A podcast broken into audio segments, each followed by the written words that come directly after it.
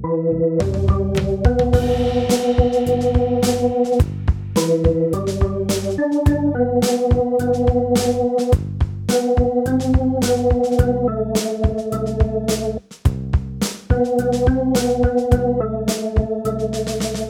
Lieben, am 21. November ist Ewigkeitssonntag. Es ist der letzte Sonntag im Kirchenjahr. An diesem Sonntag wird in den Kirchgemeinden und auf den Friedhöfen in Deutschland der Verstorbenen des zurückliegenden Kirchenjahres gedacht. Es ist ein wichtiger Tag und das nicht nur in diesem Jahr. Bei Gedenken der Verstorbenen denken viele in der Gesellschaft momentan fast automatisch an Verstorbene der Corona-Epidemie. Aber man darf nicht vergessen, dass es viele andere Krankheiten gibt, an denen Menschen versterben oder Unglücksfälle, traurige Fügungen, die für manche Menschen den Tod zur Folge hatten und an die die Angehörigen genauso Jahre und Jahrzehnte denken. Es ist ganz wichtig, dass wir an einem solchen Tag einen ganz weiten Blick haben. Ich möchte euch eine biblische Geschichte vorlesen in Abschnitten, ihr kennt das schon, ich tue das recht häufig. Dieses Mal ist es etwas aus dem fünften Buch des Mose, im letzten Kapitel. Es geht um den Tod von Moses. Mose stieg aus dem Jordantal der Moabiter auf den Berg Nebo, den Gipfel des Gebirges Pisgah gegenüber von Jericho. Und der Herr zeigte ihm das ganze Land, Gilead bis nach Dan, und das ganze Naphtali, das ganze Ephraim und Manasse und das ganze Land Juda bis an das Meer im Westen, Dazu das Südland und die Gegend am Jordan, die Ebene von Jericho, der Palmenstadt, bis nach Zoar. Und der Herr sagte zu Mose, dies ist das Land, von dem ich Abraham, Isaak und Jakob geschworen habe, ich will es deinen Nachkommen geben. Du hast es mit deinen Augen gesehen, aber du sollst nicht hinübergehen. Mose ist in seinem Leben auf so manchen Berg gestiegen, und der Berg Nebo östlich des Jordans ist sein letzter. Und von dort aus kann er das ganze Land überblicken, in dem Israel mal wohnen soll. Er hat das Volk bis dorthin geführt. Die Israeliten lagern am östlichen Ufer des Jordan, bereit über den Fluss zu gehen und das neue Land in Besitz zu nehmen. Tragischerweise wird Mose nicht hineingehen, sondern hier auf dem Berg Nebo sterben aber er sieht das Land in seiner ganzen Länge vor sich liegen. Es muss ein bisschen ähnlich sein, wie wenn man auf den kahle Berg oder zum Mückentürmchen geht und von dort aus ins Land blickt. Da guckt man nach Süden.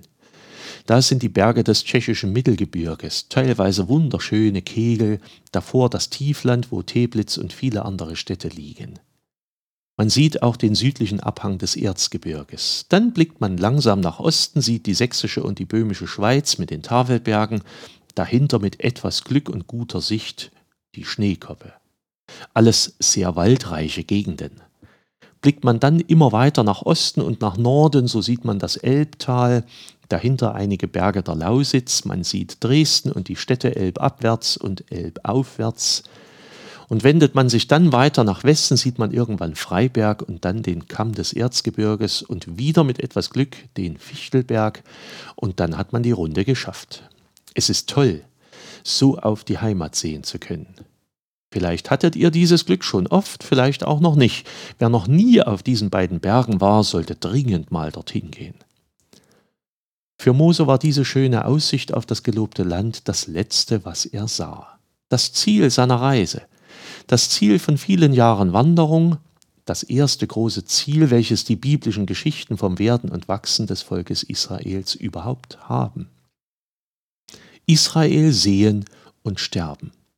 So wurde es für Mose. Ich lese weiter. So starb Mose, der Knecht des Herrn, dort im Lande Moab nach dem Wort des Herrn.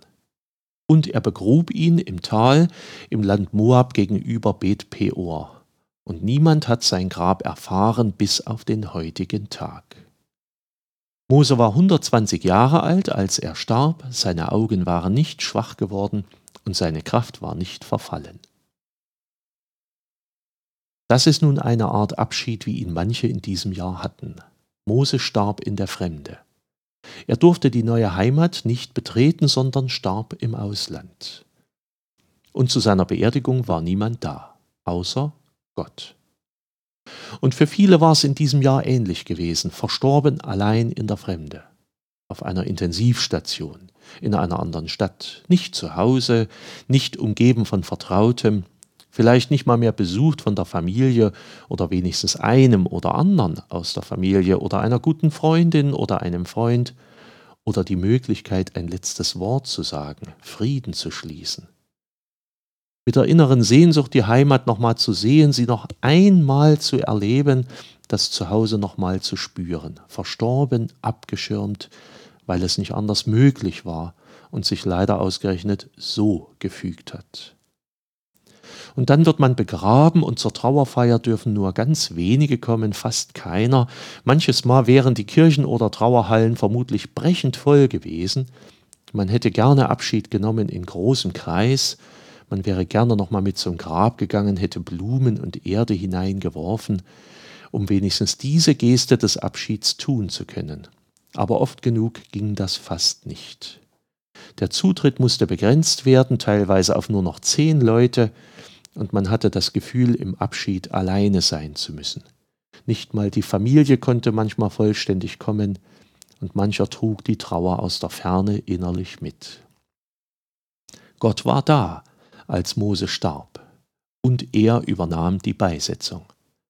Und niemand kennt das Grab von Moses bis auf den heutigen Tag. Tatsächlich, wenn man nach Israel fährt, kriegt man viele Gräber gezeigt das Grab Davids, das von Johannes dem Täufer, das Grab Rahels, natürlich kriegt man auch das Grab von Jesus gezeigt, wo gar keiner drin ist, das Grab ist ja leer. In anderen Ländern kennt man die Gräber der Apostel, in Rom das Grab des Petrus und das des Paulus, in Spanien das Grab des Jakobus und in Indien sogar das Grab des Apostels Thomas. Ob die wirklich immer alle da begraben liegen, wird man kaum sicher sagen können, aber ein Grab des Mose gibt es nicht. Dafür haben die Umstände von Moses Tod gesorgt. Gott hat ihn begraben und niemand war dabei. Der berühmteste Mensch des Alten Testaments wurde anonym begraben. Ich persönlich freue mich, wenn man Gräber sieht und kennt. Wenn man manche Menschen noch mal besuchen kann, ich gehe in diesen Tagen manches Mal über die Friedhöfe in Dippoldiswalde und Reichstätt und erinnere mich an Menschen, die dort sind und die ich noch kennenlernen durfte. Ich hänge an Orten. Vielleicht auch nicht. Aber ich freue mich, dass die Namen noch genannt sind. Aber es gab nie einen Grabstein, der den Namen des biblischen Mose trug. Gott war bei ihm, sonst keiner. Es muss eine ganz eigentümliche Bestattung gewesen sein. Aber, und das ist doch auch schön, immerhin, Gott war da. Er war am Sterbebett. Er zeigte dem Mose das neue Land und er begrub ihn. Ich will die Schönheit dieser Szene gar nicht mit Fragen belasten, wie ich mir das jetzt konkret vorzustellen habe. Allein die Tatsache, dass Gott an Moses Sterbebett war, ist für mich etwas Wunderbares. Denn darauf vertraue ich ganz fest, dass Gott bei den Sterbenden ist. Er ist da. Kein Mensch stirbt allein. Es kommt vermutlich oft vor, dass kein anderer Mensch am Sterbebett ist. Aber Gott ist da. Und das ist für mich ein ganz großer Trost. Wenn ich mal angerufen werde, ob ich rasch zu einem Sterbenden kommen kann, um ihn zu begleiten, dann versuche ich in der Regel alles möglich zu machen, dass das auch gelingt. Aber es gelingt nicht immer weil mich manchmal der Anruf nicht schnell genug erreichte oder sich Termine nicht einfach so verschieben ließen. Aber manchmal gelang es auch. Und es ist ein Trost für Sterbende und Angehörige zu wissen, dass noch jemand da ist. Gott ist da. So wie er den sterbenden Mose umgab, der in der Abschiedsstunde kein Volk Israel um sich hatte, der völlig allein an seinem Berg Nebo ist und dessen Grab bis heute nicht bekannt ist. Aber Gott war bei ihm. Er vergisst das Leid seines Knechtes nicht. Er vergisst auch unser Leiden nicht. Und ich hoffe, dass manche Trauernden vielleicht im Herzen Trost darin finden können, dass ihre Lieben nicht allein waren. Die Israeliten Ich lese jetzt das Ende der Geschichte. Die Israeliten beweinten Mose im Jordantal der Moabiter 30 Tage lang, bis die Zeit des Weinens und Klagens über Mose vollendet war. Eine feste Trauerzeit für das Volk Israel von 30 Tagen. Fast ein bisschen kurz vielleicht, ein Monat. Viele von uns trauern äußerlich vielleicht sogar noch kürzer, ziehen schon nach ein bis zwei Wochen keinerlei Schwarz mehr an. Man möchte ja auch nicht dauernd darauf angesprochen werden. Dagegen sieht es innerlich oft noch viele Monate oder Jahre sehr dunkel aus. Die Herzen bleiben voller Schmerz. Auf der anderen Seite ist es auch wunderbar, dass das Volk sich diese 30 Tage so einfach nehmen konnte. Aber auch ganz unabhängig von diesen 30 Tagen hat diese Stelle ihre ganz wichtige Botschaft. Es kam nämlich der Tag, an dem die Zeit des Weinens und Klagens vollendet war. Es kam der Tag, wo es der Klage genug war, wo das Volk sagte, jetzt haben wir genug geweint, es sind genügend Tränen vergossen worden. Nach einem Monat der Klage am Jordan dachte das Volk Israel daran, dass sie nun weitergehen mussten. Sie hatten ja doch ein neues Land vor sich, sie hatten ihre Zukunft vor sich und sie bekamen wieder einen Blick für das Leben, das um sie herum war. Manchmal spürt man auch heute, dass das so ist, dass irgendwann die Zeit des Klagens vollendet ist.